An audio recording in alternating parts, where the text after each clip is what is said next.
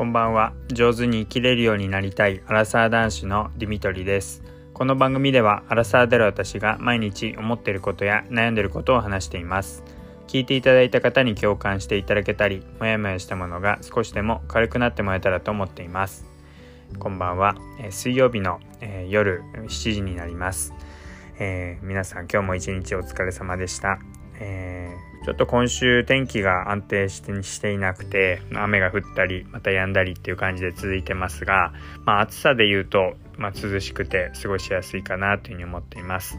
昨日、えー、ちょうど配信した後だったと思うんですけども、ランニングに行ってきまして、久々に、えー、ロングで2時間も走ろうって決めて、2時間走してきました。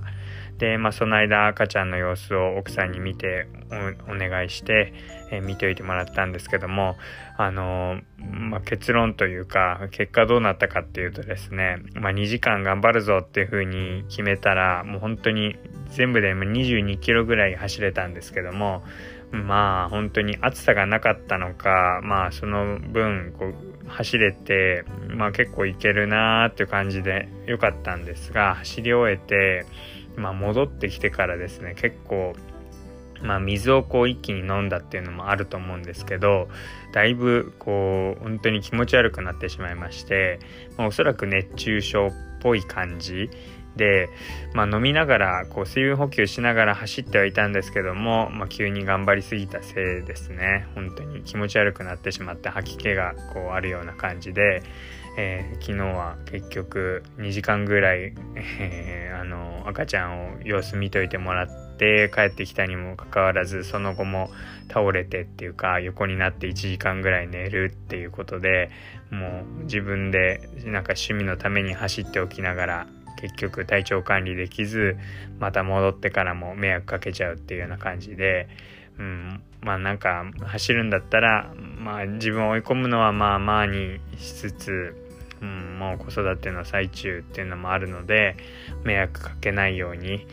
うんあのー、心配もかけないようにっていうのでやっていきたいなというふうに思いました。まあでもその後1時間仮眠取ったらあの回復してもう一時夕飯も食べられないぐらいだったんですけど、まあ、その後こうまた回復してあの食べることもできたので今日は全然大丈夫なんですが、まあ、結構この感覚は、まあ、学生時代よく本当に暑い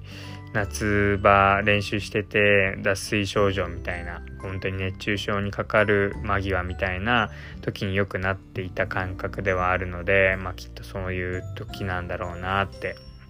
よくきつい練習とか走る練習とかした後に物が食べられなくなったりしたっていうのは前にもあったので、まあ、そんな感じなんだろうなって思いつつはい昨日は頑張りすぎて頑張りすぎてしまったのかななんて、えー、そんな風に思っています。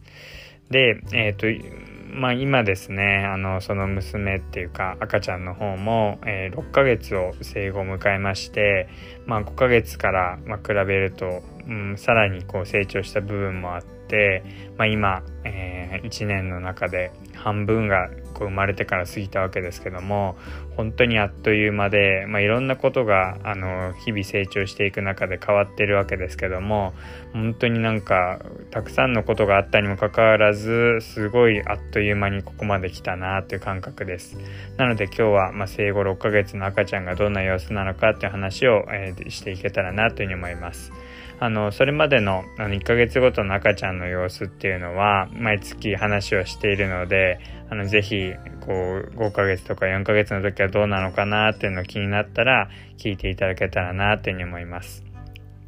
で、まあ、6ヶ月はですね、まず、まあ、私たちとしても、まあ、5ヶ月目の途中ぐらいから離乳食が始まったので、まあ、今、えー、離乳食真っ只中っていう感じです。もういつも午前中のうちに、まあ、アレルギーの反応とかがもし初めて食べた食材であったとしたら病院に連れていくっていう兼ね合いからも、まあ、午前中に離乳食初めてのご飯を食べさせる時には、まあ、午前中のうちにっていう風なのが、まあ、定説というか、まあ普通になってるみたいで、まあそういうのに合わせて、まあ午前中、朝起きてすぐはミルクで、2回目のミルクのタイミングで、まず離乳食を食べてから、まあデザート的な感じで ミルクを飲むっていうような感じで、えやっています。で、そして、まあ、今、あの、赤ちゃん生まれた時なんかは3時間おきにミルク飲んでたんですけども、まあ、先月とかから、まあ、だいぶ4時間ぐらい間を空けて、で、200ml ぐらい飲めばいいかなという感じでやっています。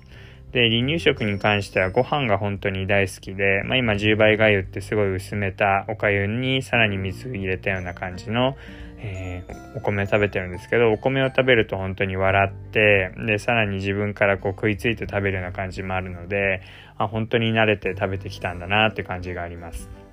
で最初野菜からどんどん試していってですねまあいろいろ人参とか、えー、カブとかほうれん草とか、えー、最近だとトウモロコシとか、えー、白菜とか、まあ、そんな感じでいっぱい野菜を試していってお豆腐も最近えー、タンパク質ってことで食べ始めました。でこれからどんどん、まあ、アレルギー性のものとかあるいは動物性のタンパク質とかも結構食べるようなアレルギーがよく出るような、まあ、そういうものもどんどん食べて挑戦していくことになるかと思うんですけども、まあ、今の段階で言うと一番米が好きであのご飯お米を食べる時なんかは結構もうあのにこやかに食べていてあとはほうれん草も結構いい感じで食べてましたかね。でただ最初はこう調子良くてもなんか次の日とか食べたりとかするとあれなんかお米と味が違うっていうのは気づくようでなんか場合によっては株なんかは結構苦手みたいだったようでなんか苦そうな顔して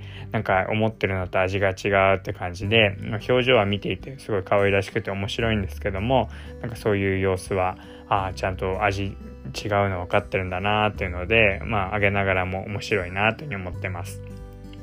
まあ、とはいえですね、本当に離乳食のところで話はしましたけども、これ毎日続けていくのを本当に一人でやっていくお母さんって本当に大変だなと思っていて、で、本当にもう素材ですよね。人参なら人参で、それを茹でて、それをさらに小さくして、で、それをまた裏ごししてって、本当にわずか取れる量を、まあ食べるって時もあんまり好き好んで食べる感じじゃないっていうところでとっても手間がかかるのにあんまりその食べる本人が赤ちゃん自体がそんなに喜んで食べないことが多いと思うのでそういう意味で毎日これ続けていくの大変だなと思うんですが、まあ、うちはあの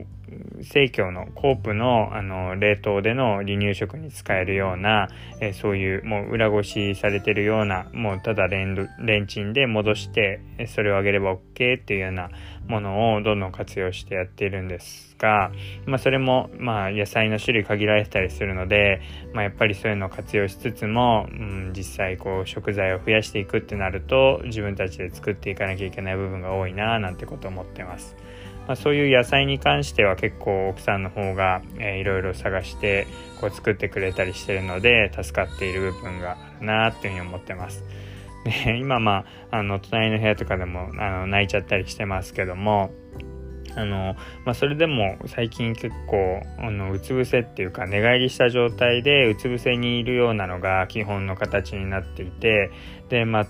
うんミルク飲んでから時間が経っていればいいんですけども時間が経たずに結構すぐにそういう状態で寝返りしてしまうとあの自分でこううつ伏せになりながらこう、まあ、腕立てっていうかこう顔を上げてるんですけどもうつ伏せっぽくなりながらお腹を圧迫しちゃうのでそれでまたゲロっちゃうっていうようなことが結構多くてでまたあの寝返りしているのは嬉しいし寝返ってるなーって最初は良かったんですけどだんだんその状態が続くとあまた戻さないと戻しちゃうなーっていう感じで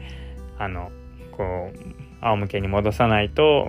ゲロっちゃうなーっていうのであのその様子を見てあのまた戻したのにすぐ寝返っちゃうみたいなのが今多いかなというふうに思ってます。で、まあ、ちょうどこのぐらいの時期からあの人見知りをするっていう話も聞いてるんですけど、まあ、私にはもちろんまだ全然ないっていうか普段から一緒にいますしあとおじいちゃんおばあちゃんに対してもないかなって感じがするので今のところ人見知りは見られてません。あとはこう後追いがなんかできてくるっていうか見えてくるっていうんですけど、うん、そこまでまだ後追い感はないかな。まあもちろんハイハイで進んでいくことはまだできてないので、まあ、ただですねこう私とかまた奥さんがあのちょっと見えない隣の部屋に行ったりとかするとちょっと寂しがってなんか泣いたりするような様子は少し見られてきたかなって。なのでそれがどんどん後追いになっていくのかなって感じはしています。うん、もうそんな感じですかね。はい、あのまた、えー、7ヶ月の様子なんかも1ヶ月後伝えられたらいいななんて思っています。えー、今日は6ヶ月の赤ちゃんの様子について話をしていきました。えー、最後まで聞いていただいてありがとうございます。またお会いしましょう。